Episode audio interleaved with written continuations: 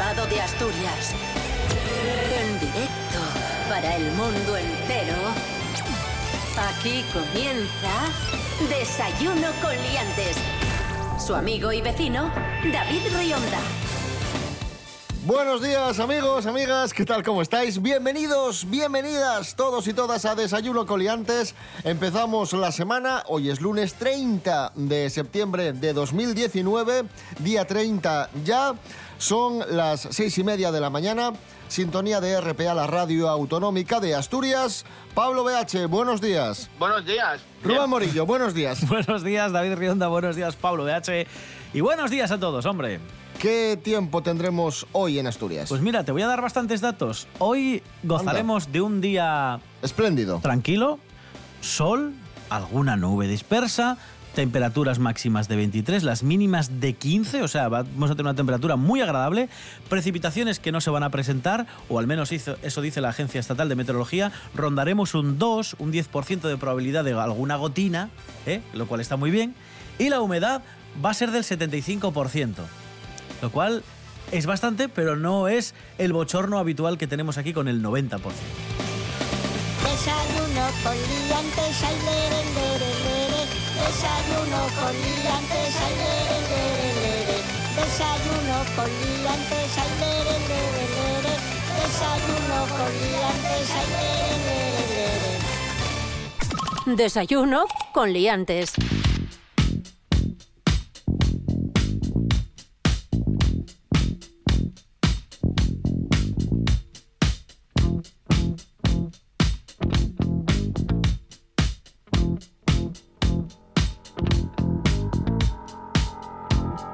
Noruega proclama a un obetense el mejor lanzador mundial de pala de dientes. ¡Bien! Sí, señor. ¿Qué es eso? Bien. Un turista obetense que estaba visitando a su hija en Noruega regresa con la pala de oro, gracias a su puntería en el Mundial de Tiro de Pala de Dientes. Vale, y ahora pala- pregunto, ¿qué es la pala de dientes? También llamada horca y es lo que utilizan los paisanos para la hierba. Vale. Como un tenedor muy grande. Eh, vale, ya sé lo que es. ¿Y en qué? Ah, Eso es. ¿Y en qué consiste el lanzamiento de pala de dientes? Pues no penséis que ya tirarla lo más lejos que puedas. No, se trata de introducirla en una especie de terrario. Es un ejercicio de puntería. Vale, como una diana a lo grande. Eso es. Hay que clavar Vale. el- la pala de dientes en, en ese, en ese Maravilloso. terrario. Es maravilloso. Vas de vacaciones a un sitio y te vienes con el campeonato del mundo de una destreza Pero Del mundo, ¿eh? No, Ojo. cuidado. pero es algo muy español, ¿eh? Ojo, cuidado, porque es, este señor está de vacaciones, estoy totalmente seguro que estaba con su hija, ve a estos tíos haciendo esto y dice, ¿eso qué es? No, es tirar el, el rastrillo este allí y a ver que lo quita para allá, que esto te lo hago yo. Y campeón del mundo. Y campeón del mundo. Oye, yo recuerdo en mi pueblo que había, no era lo mismo, pero era también así un deporte tradicional. No sé si se hace en todo León, eh, Pablo, pero esto yo lo viví en un pequeño pueblo eh, cerca de La Bañeza y se hace el tiro al cuerno. Se clava un cuerno en el prado, en, en allí un montículo, y la gente con una especie de piedras de tamaño, para que os hagáis una idea, menir pequeñito, le intentan dar al cuerno. Sí, el juego se llama La Calva. No preguntemos por qué. A lo mejor es la calva porque le han quitado los cuernos a alguien. Pero eh, sí, sí, consiste en eso, en, tirarle piedras a, a un cuerno.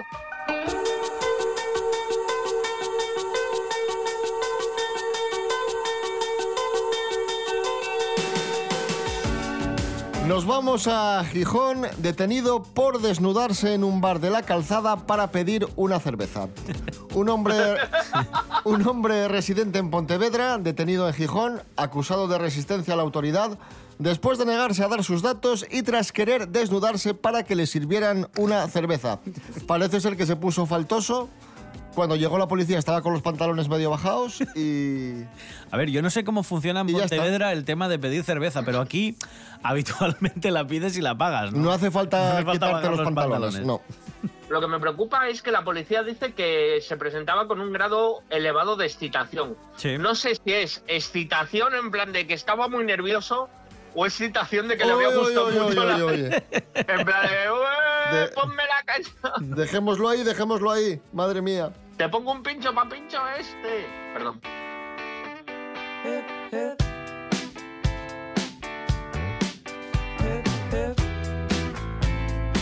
Hoy es el Día Internacional del Derecho a la Blasfemia. Curioso Bien. esto, sí señor, el Día Mundial del Derecho a la Blasfemia. ¿En qué consiste y cómo nace esto? Sí, también llamado simplemente Día de la Blasfemia y alienta a los individuos y grupos a expresar abiertamente sus críticas a las religiones.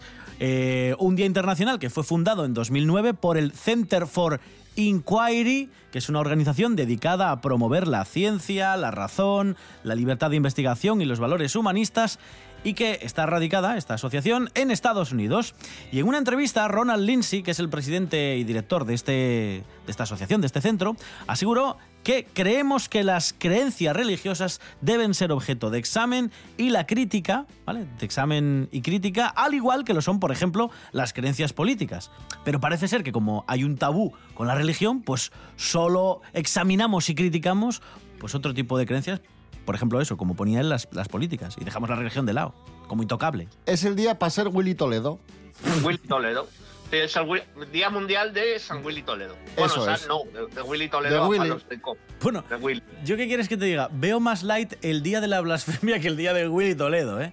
Porque Willy Toledo, como se levanta un día tranquilito o, o un poco más alegre de lo normal, No, no, estos que inventaron este día escuchan a Willy Toledo y le dicen, Willy, pero no te... Relaja, Willy, te- ¿no? relájate, no te pases, Wi- Willy. Willy, por, por favor, eh, te estás viniendo muy arriba. Sí, sí.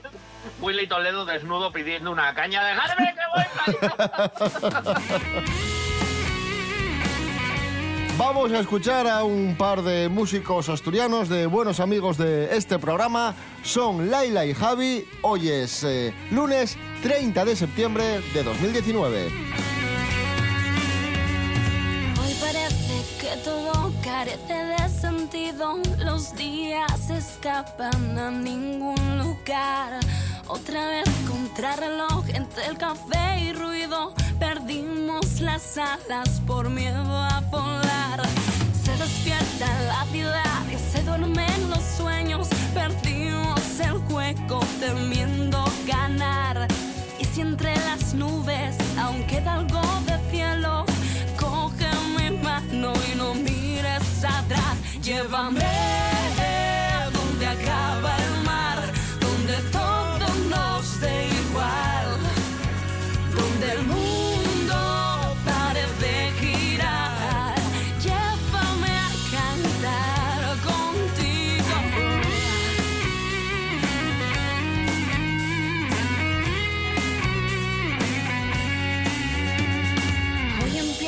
Caminar tras años ausente y siento en mi cuerpo que escapa mi voz.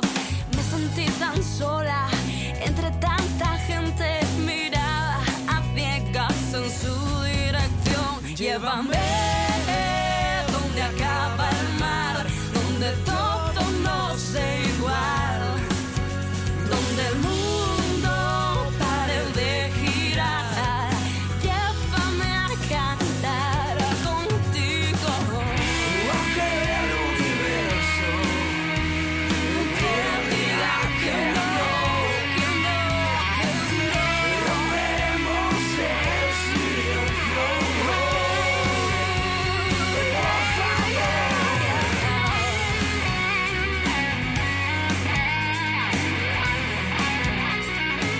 Desayuno con liantes.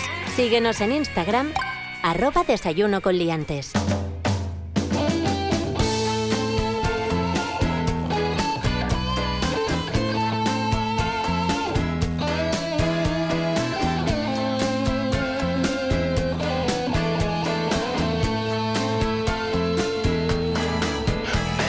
Seguimos, amigos, amigas, tenemos récord en Asturias. Atención, cuatro trenes de Asturias en el ranking de los más lentos de España. ¡Bien!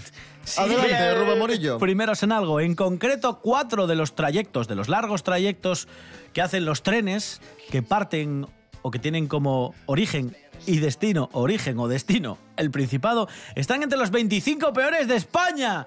Bien, la ruta más lenta es la que une Gijón y Barcelona, que alcanza unos 105 kilómetros por hora. Oh, la velocidad de la luz.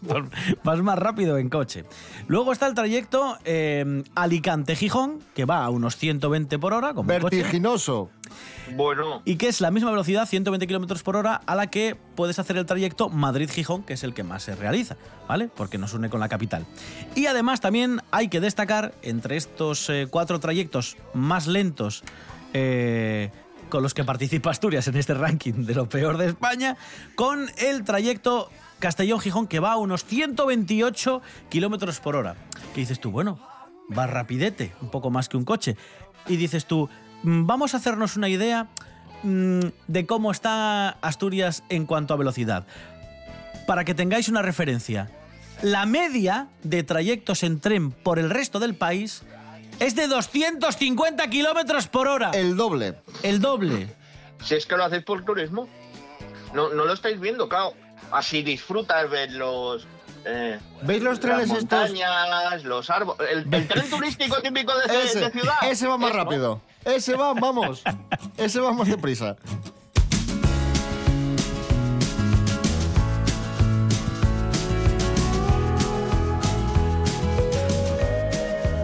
De los viajes en tren pasamos a los viajes en coche. Casi la mitad de los viajes en coche de Asturias son recorridos inferiores a 10 minutos. Son datos que ha presentado el director general de Movilidad y Conectividad del Principado, Jorge García, y el principal polo de comunicaciones de Asturias es el UCA, el Hospital Universitario Central de Asturias, donde se registran 32.000 movimientos de tráfico al día. Hola. No se trata, ha dicho Jorge García, no se trata de demonizar el uso del coche, pero también hay que contar con alternativas, como el transporte público. Claro. Que si son recorridos piquiñinos, pues no cojas el coche. Claro. Apáñate con el autobús, por ejemplo. Pero bueno, visto cómo va el tren, me parece lógico, ¿eh? o sea, quiero decir. Bueno, es verdad, ¿eh? Que, ostras, para 10 minutos. Bueno, si es para ir al hospital o para ir al trabajo, pues bueno, pero, joder. Todos conocemos el típico caso de, de la gente que tiene el súper a, a 10 minutines y, y va en coche, o a por tabaco, o a por el pan, ¿eh? O sea, y- Somos muy y eso vagos, me, parece, eso me parece un poco suja. No sé, no- a mí no me motiva.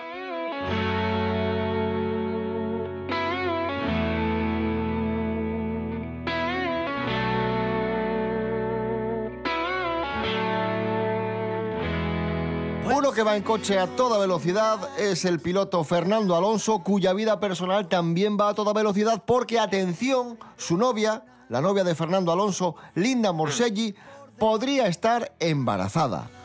Ojo a esto. Desi Castiñeira, buenos días. Muy buenos días David, muy buenos días Asturias.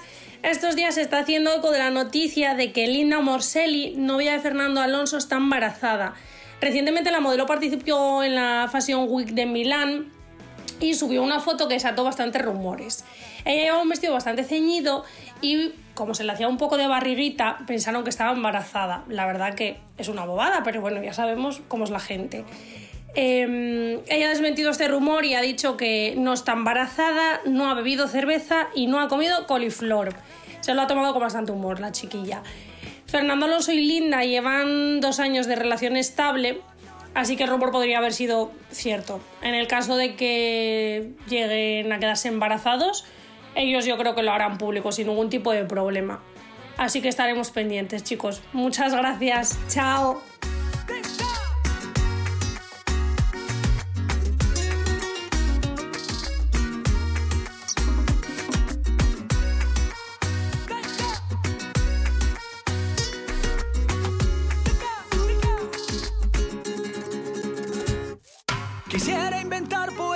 Tu cuerpo abrazados en el mar y que volvamos a ser lo que fuimos, perdamos el faro en la inmensidad y que miremos esa luna, por más distancia solo hay una.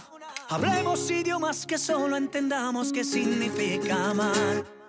Bésame como si fuera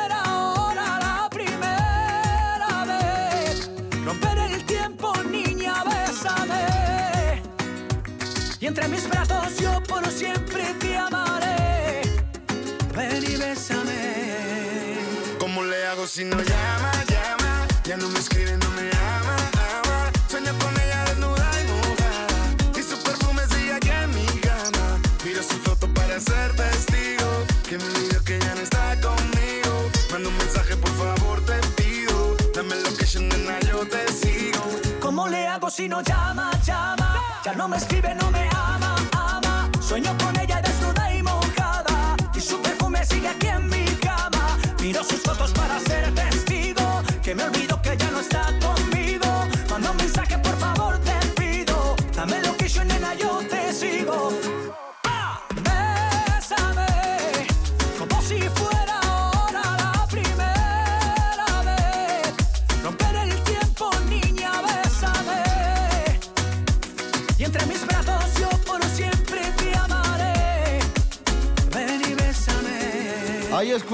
a Juan Magán y la última canción que ha hecho con Bisbal, la de Bésame, porque hoy Juan Magán cumple 41 años. Felicidades, Juan.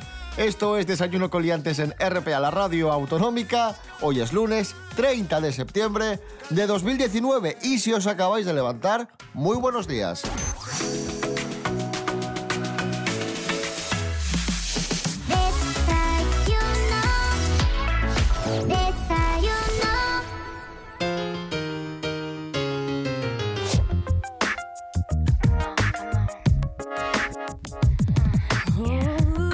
Continuamos en Desayuno Coliantes en RPA, la radio autonómica de Asturias. No sé si habéis visto una película muy interesante de terror que se titula La huérfana, que está muy bien, que os recomendamos, eh, que cuenta la historia de un matrimonio, atención spoiler, que adopta a una niña que resulta que no era una niña. Era una adulta con aspecto de niña que estaba como una cabra y que se dedicaba a matar a diestro y siniestro Uy. y les hacía la vida imposible. mala. Sí, sí, sí. mala, La huérfana. mala. Película muy interesante. Vamos a escuchar el tráiler. Esther, ¿qué haces? Algo está haciendo que Esther se sienta así.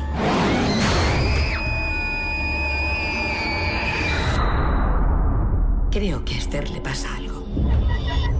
Tenemos que saber a qué nos enfrentamos. Pues atención que esta historia, la historia de la huérfana, se ha hecho realidad. No. Sí, hay un matrimonio de Estados Unidos que adoptó a una niña ucraniana de 10 años que ahora asegura que no era una niña, sino que era una sociópata de 22 años que trató de asesinarles Madre. en varias ocasiones.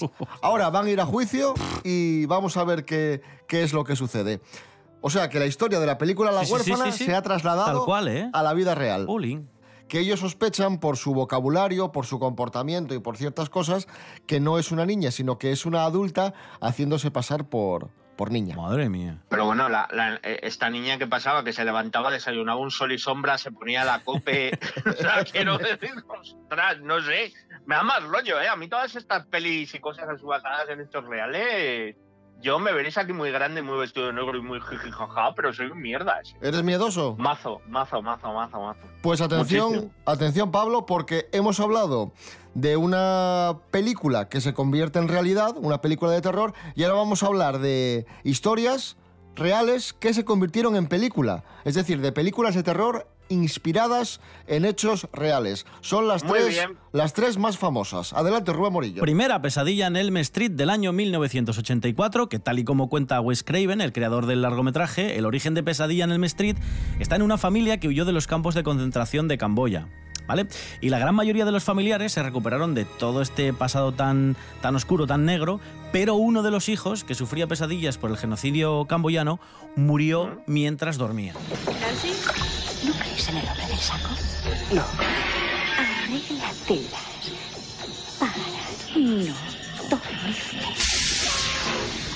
Eh, segunda película, Tiburón, año 1975, que esta historia está inspirada en una novela de Peter Benchley y se basa en lo que ocurrió en 1916 en Nueva Jersey, cuando cinco bañistas desaparecieron y los restos de tres de ellos fueron encontrados en el estómago de un tiburón súper grande que apareció y del resto de los que desaparecieron nunca se supo más.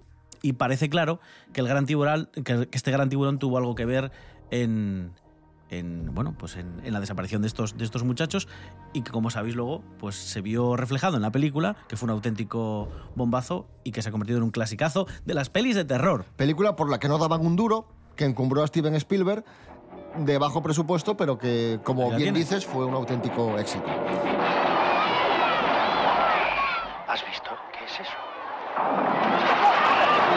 ¡Todo el mundo fuera! Y nos vamos a quedar con la number one. La mejor, la mejor de la historia. El exorcista, ¿vale? Que se basa en las historias de Annalise Michel y Ronald Doe, a los que se les practicó un exorcismo. Este último caso, el de Ronald Doe, eh, también es la inspiración de un libro del escritor William Peter Blatty, que inspiró el guion de la película.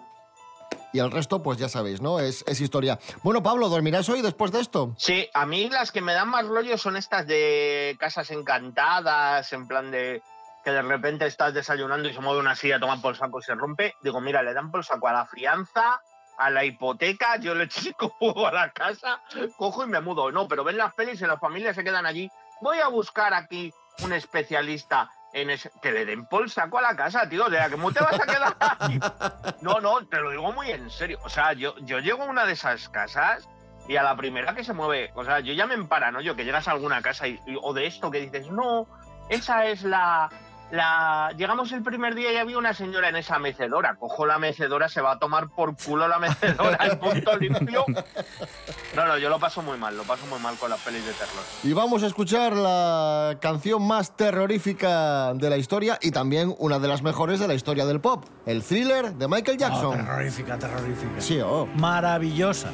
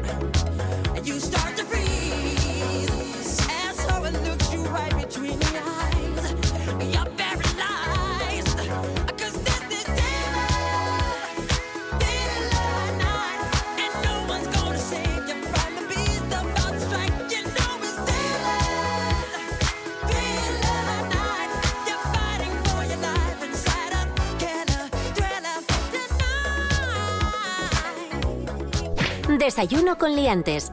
Con David Rionda y Rubén Morillo.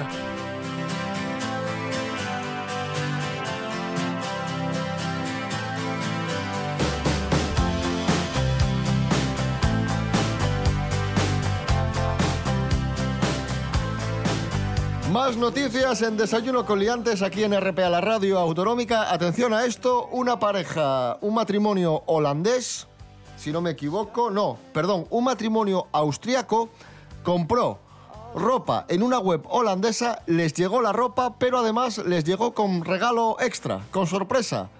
25.000 pastillas de éxtasis. Qué buen negocio. Sí, señor. La mujer pensó en un principio que se trataba de piedras decorativas de color rosa. No, señora, no. Es éxtasis. Ay, yo me imagino la señora diciendo, ay, será de estas cosas que ponen en la ropa para que no se... Silicagel, ¿no? Para O sea, que no pues, coja humedad. silicagel, sí. efectivamente. A mí lo que me sorprende es que nadie detectase la droga, porque me imagino que esto en un centro de tratamiento donde van los envíos pasarán algún mínimo escáner para verificar que no están enviando cosas prohibidas como explosivos o droga, pero... Y que no es una bolsina, que son 25.000 25.000 pastillas. pastillas, sí, sí. A lo mejor pensaron que eran caramelos pez, de estos que van en los muñequinos, ¿sabes? Porque si ves una bolsita o alguna cosa así, dices, joder, aquí algo hay.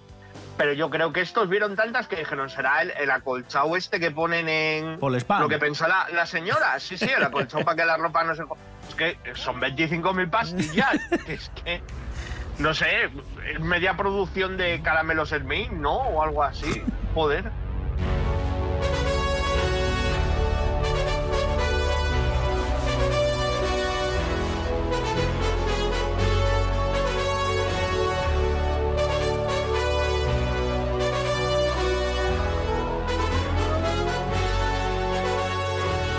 Despiden a un cartero tras 28 años de profesión por entregar un paquete un minuto, ojo, solo un minuto tarde. Rubén Morillo. Es que me parece fatal, ¿eh?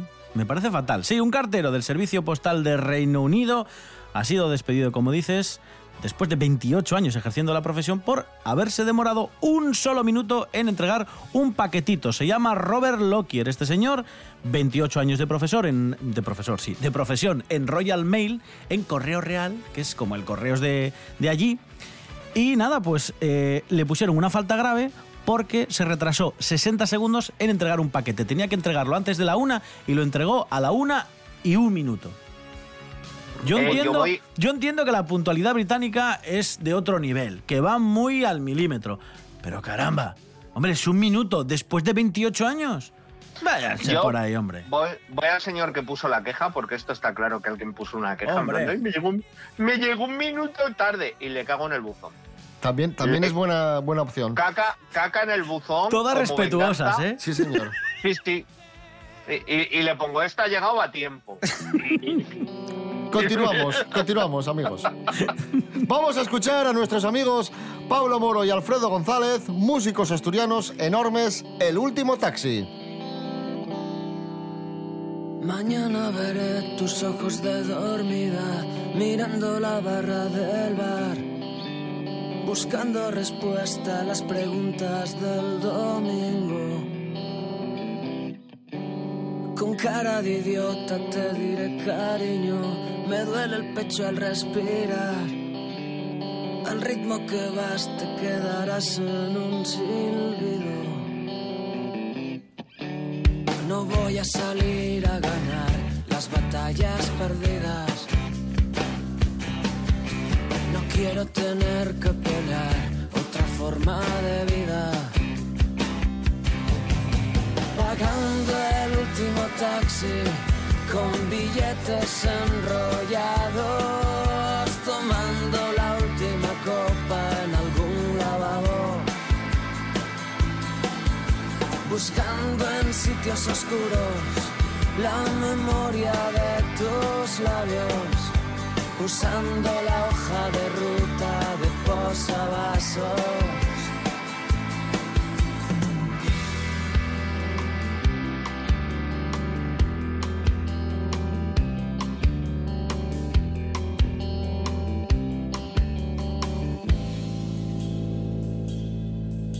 Mañana vendrán a perdonar mi vida, adictos al pan, diciendo que vienen a quitarme de mis vicios.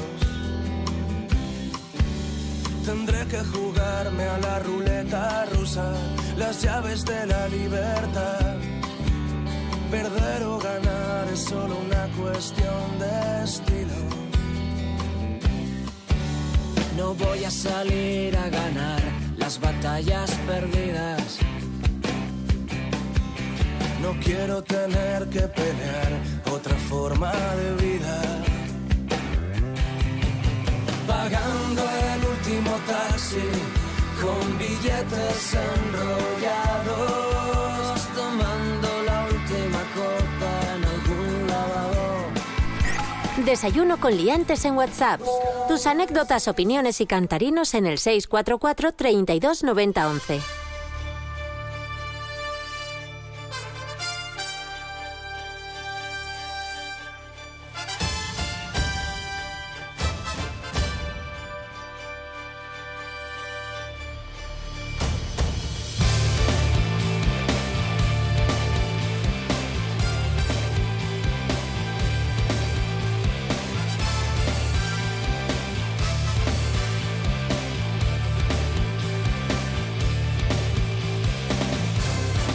Nos vamos, amigos, amigas. Volvemos mañana martes a las seis y media de la mañana. Recordad, estamos en Facebook e Instagram Desayuno Coliantes, rtpa.es, Radio a la Carta y desayunocoliantes.com. Rubén Morillo. David Rionda. Hasta mañana. Hasta mañana. Pablo BH. Gracias. De nada, eh, ir vigilando los buzones.